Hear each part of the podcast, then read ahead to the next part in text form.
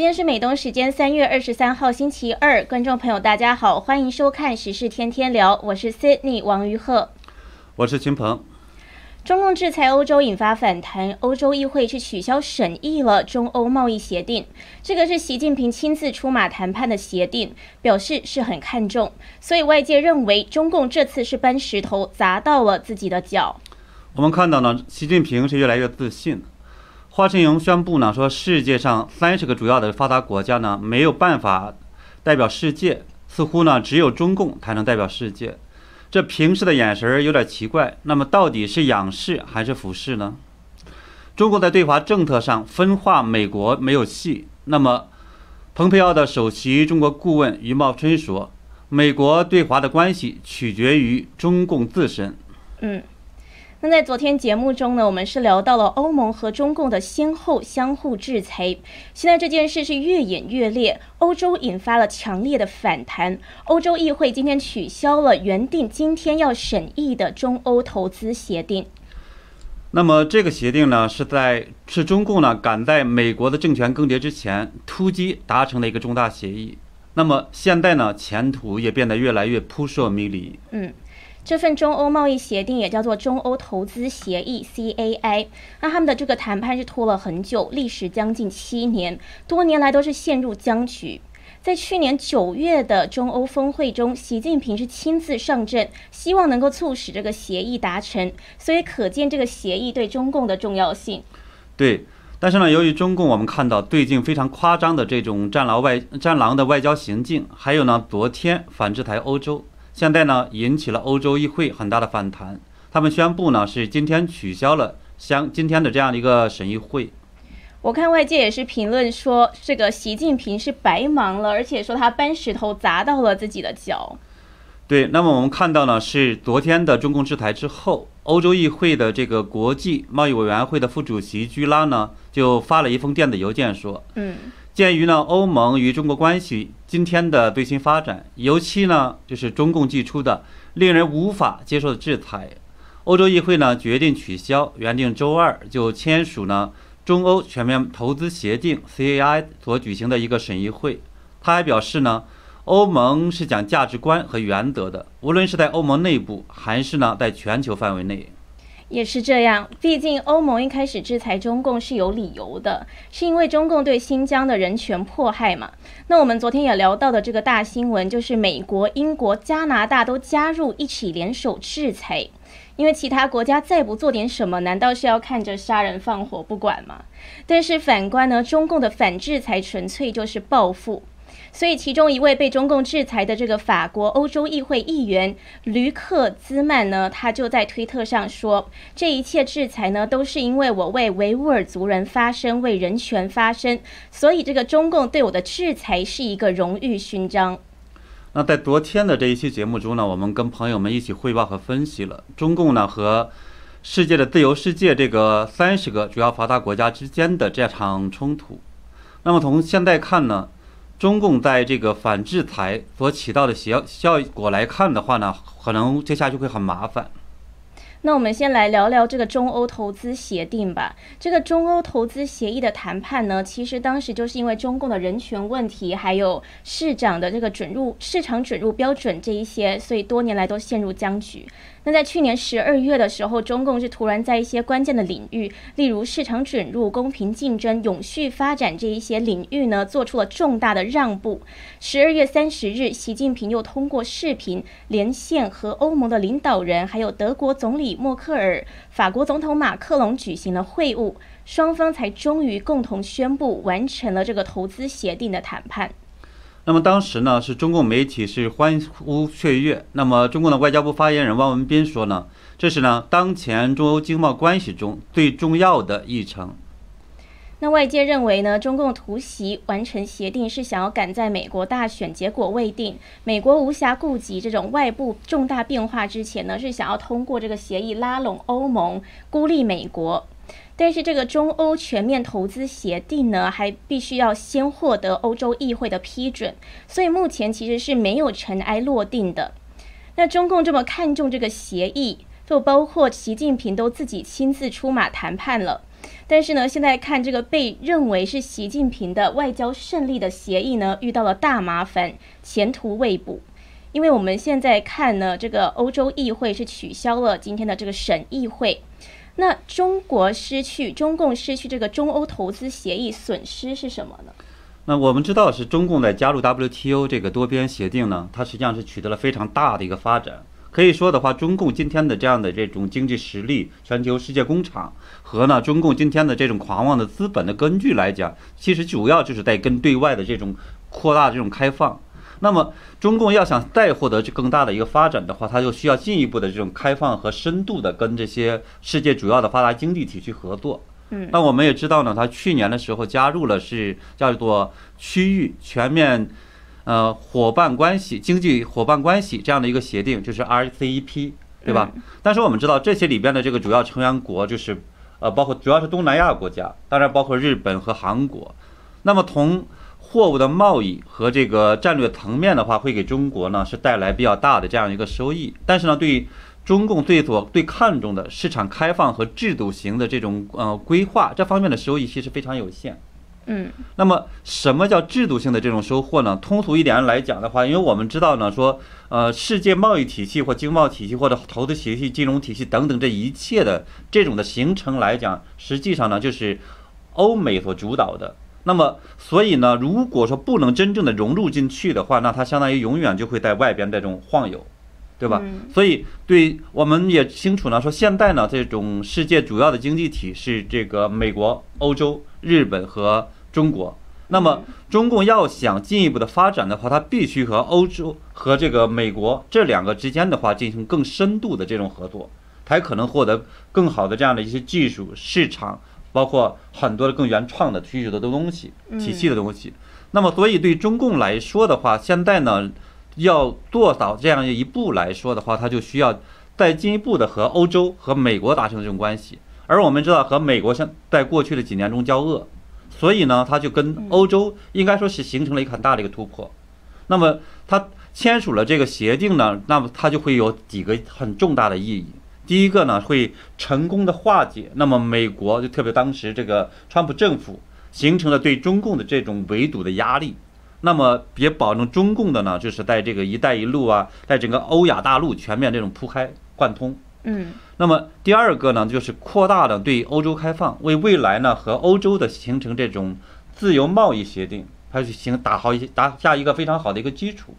那么第三个呢，它撕开了这种欧洲和美国的这样的一个裂缝，然后呢，利用这种双方对利益的不同的需求。就能帮助中共的话获得更大的这样的一个国际发展的这样的一个空间，甚至国际上来讲的话，更大的这种我们叫政治空间等等的。所以现在来看的话，当然我们知道说要中共这个如意算盘就要出麻烦了。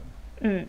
因为现在中共表现的呢，就好像是全世界都需要他，没有他不行。可是其实呢，反过来他也是非常需要这些欧洲、美国的国家来帮助他。所以他现在的这一种战狼外交的行径呢，的确是引发了很大的反弹，那也给自己惹了很大的麻烦。包括呢，被中共列在制裁名单上的第一位。这一位欧洲议会议员，他也是对中关系代表团的团长，叫包瑞汉，他就嘲笑习近平现在是搬起石头砸自己的脚。那包瑞汉呢是发推文，是说中共领导人不让我们访问访问中国大陆、香港或是澳门，可是我们还有台湾可以去。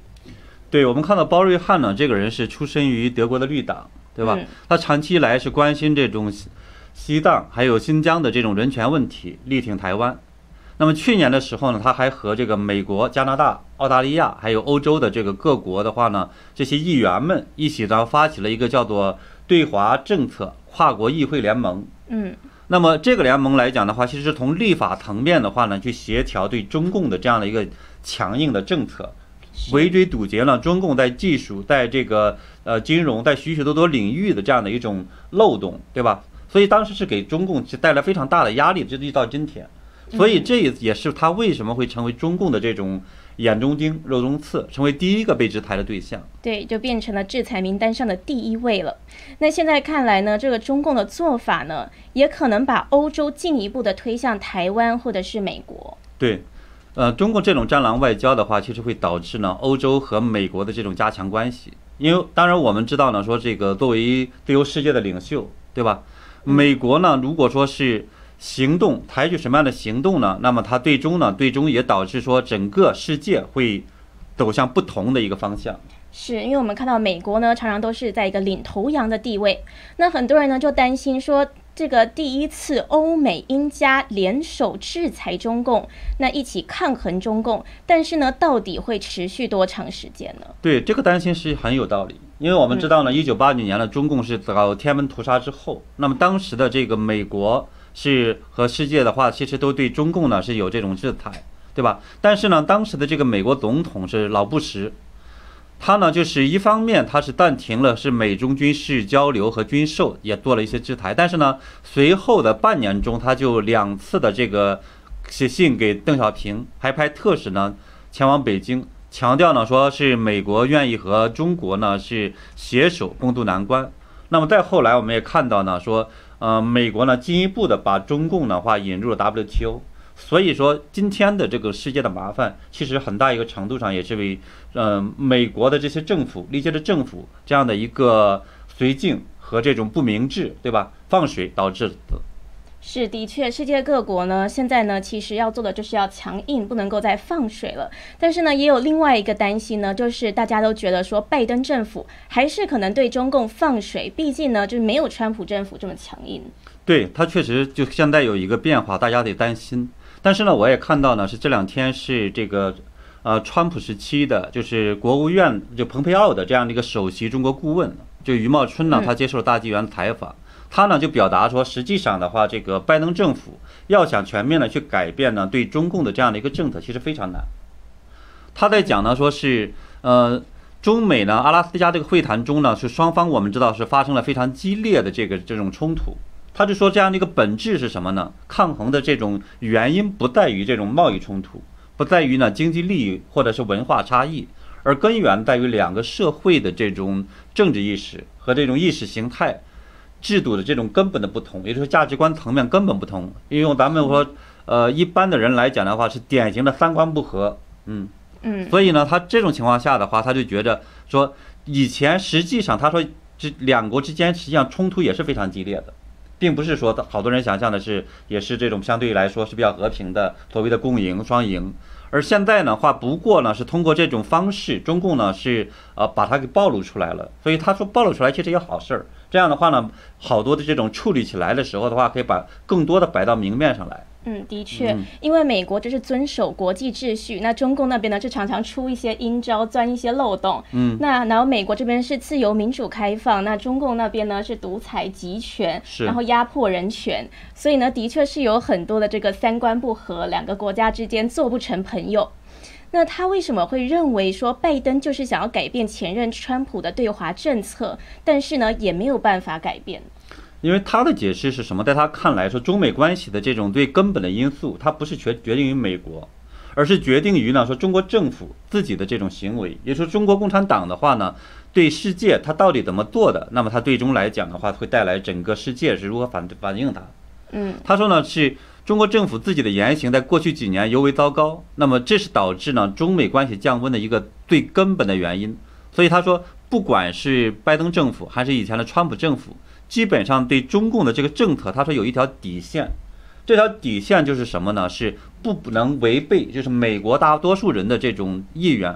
而我们也知道呢，说这个美国绝大多数人呢，实际上认为说中共就是一个威胁。是，那之前这个民调出来，九成的美国人认为说中共是威胁竞争对手。对，所以这种情况下的话，那么选他这个余茂春就说，人民选出来的议员、参议员还有众议员，他们呢就说可能。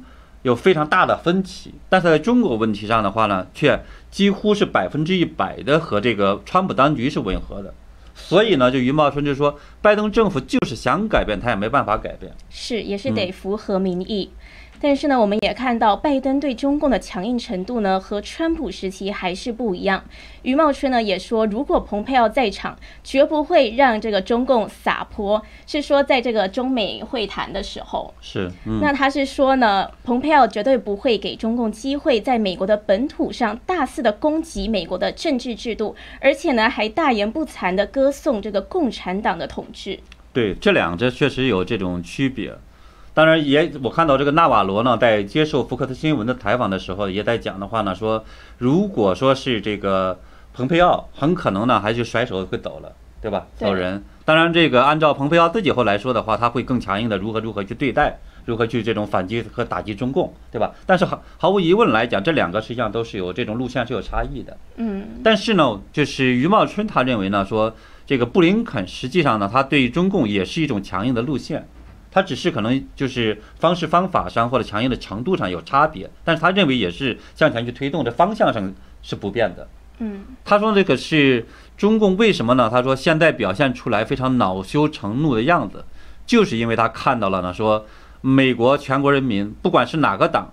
对中共呢，都已经是有了一个全新的、重新的这种认识，所以他认为说是，呃，北京当局要想改变这个美国的对华政策，那唯一的这种做法的话，他就必须呢是，呃，停止侵害人权，还有其他这种恶行。他说，如果中共做不到的话，那么就是美国政府呢，不管是哪一个上台，都会对华政策呢都不会改变。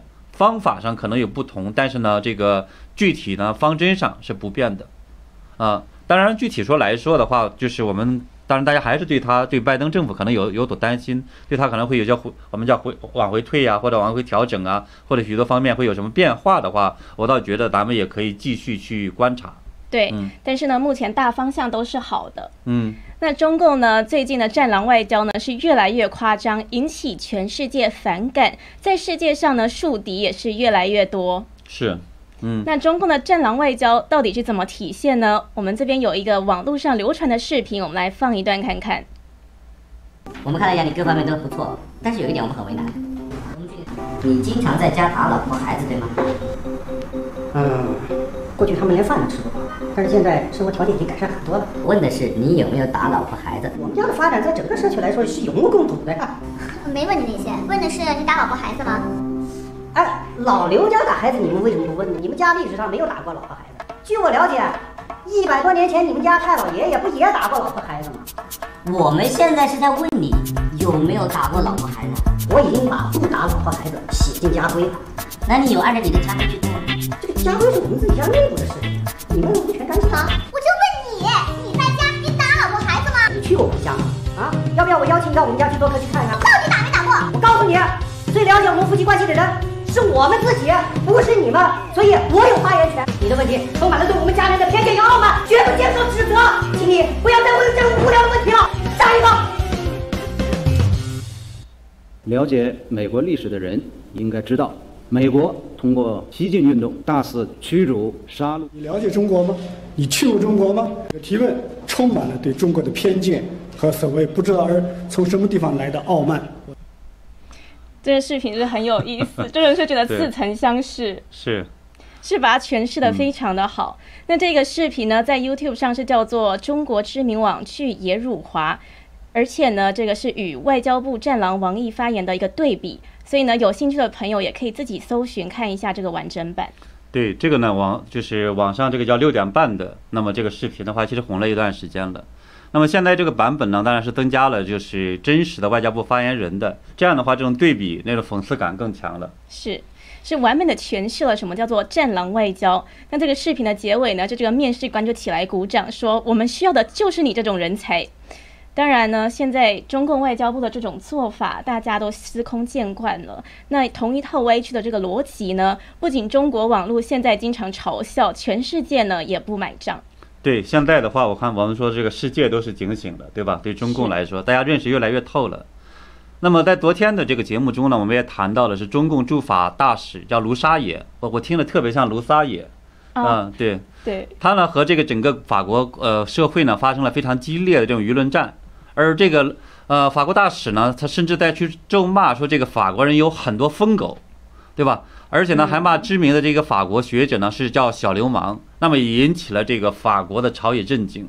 嗯嗯，今天，法国外交部亚洲事务主管传唤了卢沙野，强调中共对法国议员和那名法国学者的侮辱和威胁是不可接受的，也对北京决定制裁一些欧洲官员表示抗议。那法国外交部有一个匿名的官员呢，他在接受路透社的采访的时候呢，嗯，他就说卢沙野的行为呢是不可接受的，已经跨越了一个外国使馆的界限了。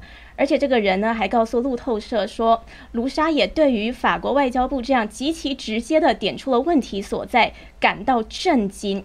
一，然后呢，这个卢沙野还试图转移话题，要去讨论台湾问题。就现场情况呢，可能跟我们刚刚播放的视频是如出一辙。嗯，对。不过我估计卢沙野这个大使的话呢，可能还是比较感觉比较麻烦，因为毕竟来讲的话，被呃别的国家的这种外交部的这种官员的话去训话，然后的话呢，其实蛮丢面的一件事情。是。嗯。那当然，我们看到了说这个法国政府这一次做的非常漂亮。对于这个中共这种流氓政权的话，我觉得就是要来硬的，否则的话对他们来说只会得寸进尺、蹬鼻子上脸。嗯，这个从以往的教训呢都看得到。那世界现在是越来越清晰的认识中共了，认识这个政权。那么接下来还会发生什么呢？我们也会持续的为大家跟进最新消息。那我们今天节目就到这边，非常谢谢大家的收看。对大家呢，就是请关注呢是新唐人呃电视台这个频道，还有呢是秦鹏正经观察的频道。那么谢谢大家的收看呢，我们明天晚上六点半再见。明天再见。